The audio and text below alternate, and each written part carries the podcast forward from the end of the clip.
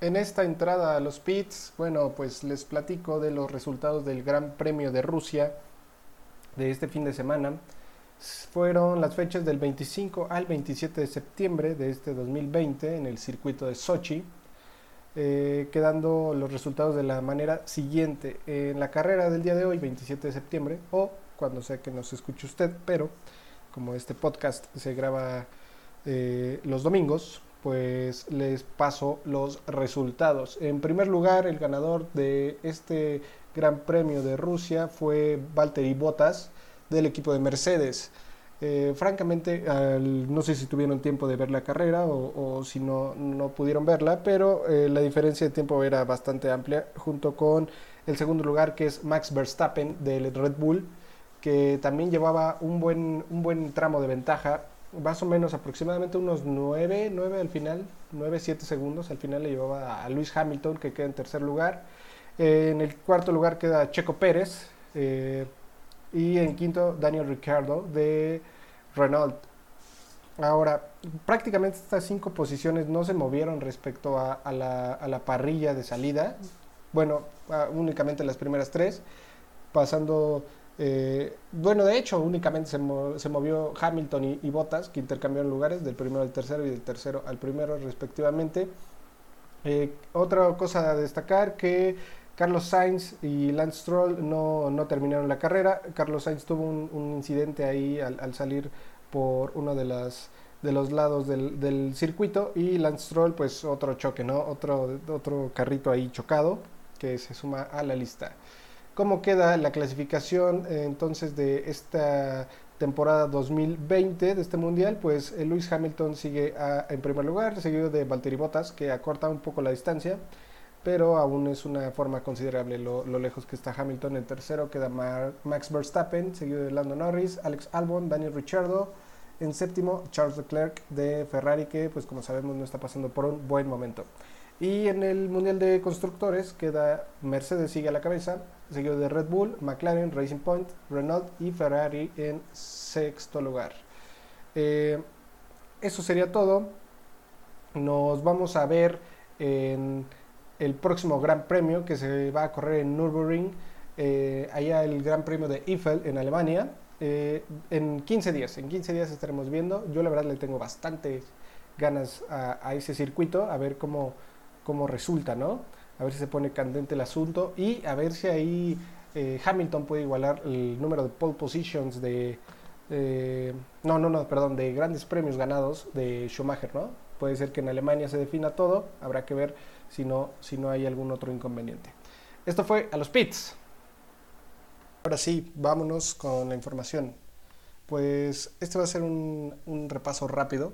Eh, vamos a tratar de cubrir toda la información posible y si hay algún comentario pues nos lo dejan ahí en nuestras redes sociales. Saben que pueden encontrarnos en Facebook, Twitter, no es cierto en Twitter, no, en Facebook, en Instagram, en Twitch, en YouTube.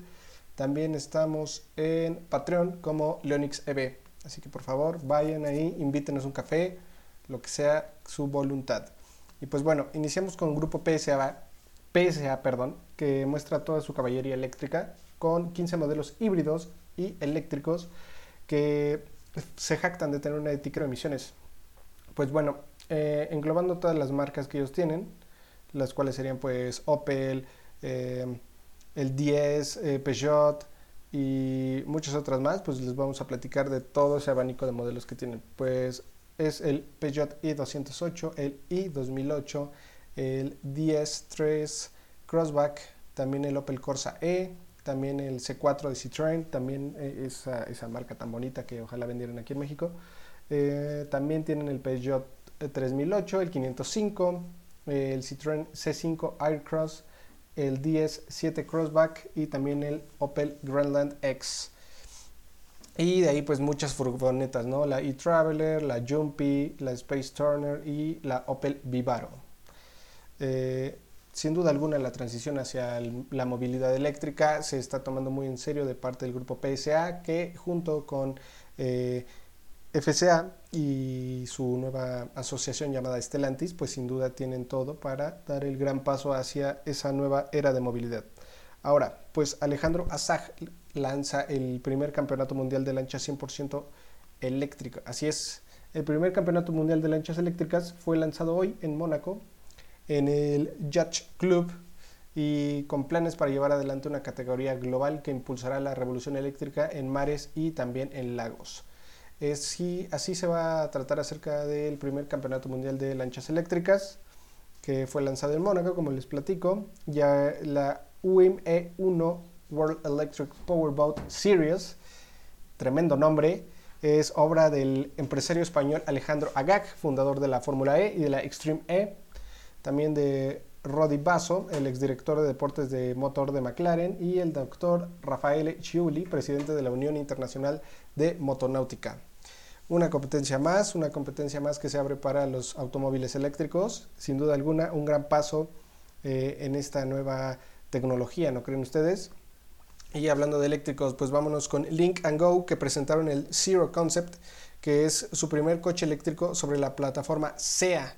Así es, esta, esta, este, esta plataforma es del grupo Geely, ya saben, este conglomerado que tiene a Volvo y a Polestar, por ejemplo, ¿no? Entonces están utilizando también su propia plataforma para abrirse a un mercado donde eh, utilizarla y desarrollar sus propios vehículos eléctricos. También, eh, hablando ya de Geely, pues hace unos días se confirmó que el Polestar Precept, eh, este carro concepto de, Polestar ya tiene la luz verde para entrar a producción y estaría lanzándose a, finales, mediados del año 2022. Si ustedes no lo conocen, vayan a nuestro, a nuestro canal de YouTube o a nuestro Facebook y denle un vistazo a nuestros videos. Al más reciente donde hablamos de Tesla, de Rivian, de Polestar, de BYD y creo que nada más. Ahí pueden ver imágenes de ese automóvil si llegara así, obviamente nunca llegan los conceptos tal como son creados, ¿no? Nunca llegan a, producción masiva, pero Dios mío, qué hermoso es ese automóvil, qué hermoso es. Y ahora vámonos con Peugeot, porque lanzaron el Peugeot 508 eh, en su versión PSE. Ahora, ¿a qué se refiere PSE? Y bueno, ¿a qué se refiere el PSE? Pues bueno, es digamos que la versión deportiva, la versión sport de, de Peugeot. Entonces eso se traduce como Peugeot Sport Engineer. Así es, se va a tratar de el 508 que va a ser un híbrido enchufable, que la verdad es muy muy bonito. Si de por sí las versiones GT de, de Peugeot son muy buenas, la verdad no tienen nada que pelearle a un GTI, claro, en su versión así GTI normal, no, no, no la más top. Y creo que también se daría un buen, un buen entre con los Cupra, de, bueno, que, ahora ya es una marca aparte, pero que antes estaban con SEAT. Entonces, eh, esta nueva motorización eh, suena bastante bien, esta nueva oferta, porque vienen con motores eléctricos que rinden 117 kilowatts y eh, te pueden dar los 100 kilómetros por hora en solo 5.2 segundos hay una velocidad limitada electrónicamente a 250 kilómetros por hora, pero todo lo que te da esta nueva sensación de conducción, porque puede venir con all-wheel drive, entonces eh, suena bastante bien. Eh, habrá que probarlo, esperemos que llegue aquí a México, pero sin duda alguna es una gran, gran oferta de parte de Peugeot para pelear en ese, en ese sector de los deportivos, ¿no? que te permiten jugar, divertirte un poco más. Siguiendo con las noticias, pues resulta que esta compañía M&G, una compañía con mucha historia, pero que igual ya no tiene nada de, de donde era, me parece que ellos eran británicos, pero pues una compañía china los compró y ahora siguen teniendo la, marca, pero toda la ingeniería, el know-how se, trasladó hacia China. Pues bueno, es posible que esta marca se comercialice en México en un, en un futuro próximo y el MGHX sería el primero que llegaría al país. Habrá que ver si esto se confirma o se desniega, pero es común que, o probable, mejor dicho, que pueda ocurrir dentro de, dentro de poco. También se presentó la nueva Subaru XV, la versión 2021. Eh, viene con mejoras, viene con un, el apartado de seguridad y el manejo. Como siempre, Subaru, yo creo que Subaru es garantía, es de las pocas compañías que son garantía en todos los productos en el enfoque que le dan a sus productos, ¿no? La verdad no sé por qué no han tenido esa aceptación en el país, no han entrado como tal, como, como deberían de venderse, porque su oferta es bastante buena y sus, o sea, no es barato, pero tampoco están desquiciados los precios. De hecho, estos nuevos vehículos van a iniciar ya a venderse con el punto de referencia del dólar a, me parece, 22 pesos, 23 pesos porque los precios del año pasado o hasta este momento se habían mantenido con, con el, el, ajuste anterior, ¿no? La cotización de peso dólar diferente. Entonces suena bastante bien, me parece que, que, es una gran apuesta la Subaru para ustedes o las personas que gusten de andar cómodos en carretera en la casa, en la ciudad, perdón, pero también salir de vez en cuando a ahorita escaparse a la nueva normalidad, al, a carretera, ¿no? A un lugar un poco más tranquilo.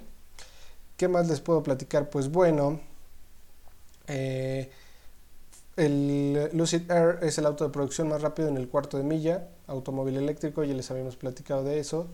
Eh, también les platico que Amazon hará entregas de sus vehículos, de sus vehículos, eh, de sus pedidos en camiones eléctricos. No sé si ya les había platicado también que tiene una asociación ahí con Rivian.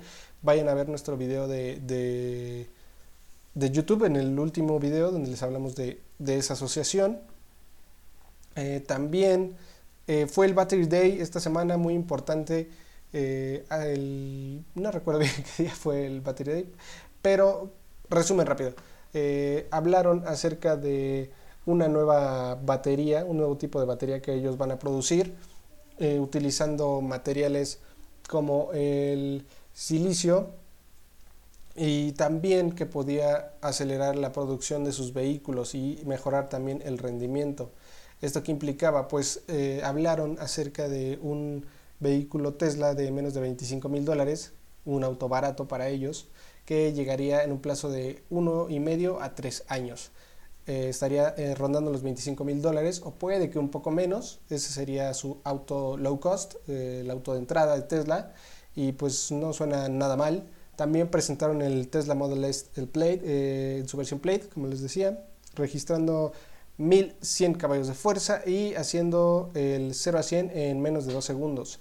También rompió un circuito en Laguna Seca, en el circuito de Laguna Seca, eh, con 1 minuto 30 segundos y Elon Musk hablaba acerca de que esos, ese récord aún se podía bajar hasta 3 segundos más. Habrá que ver cómo, cómo se comporta y cómo sigue el desarrollo de todas estas nuevas tecnologías de Tesla, pero tiene, todo tiene bastante buena pinta. Eh, entonces, pues sí, yo creo que el día de hoy hasta aquí vamos a dejar el programa. La verdad ha sido un programa un poco raro porque tenemos poco tiempo el día de hoy y pues muchas cosas se juntaron, ¿no? Pero no podíamos dejarlo sin programa, ¿no? Ya que se costumbre esto. Les agradezco mucho que me hayan escuchado. La próxima semana, pues como les repito, no hay Fórmula 1, será hasta dentro de 15 días, pero aquí los estaremos acompañando con noticias frescas, interesantes y lo mejor del mundo automotriz. Cuídense mucho, nos escuchamos en la próxima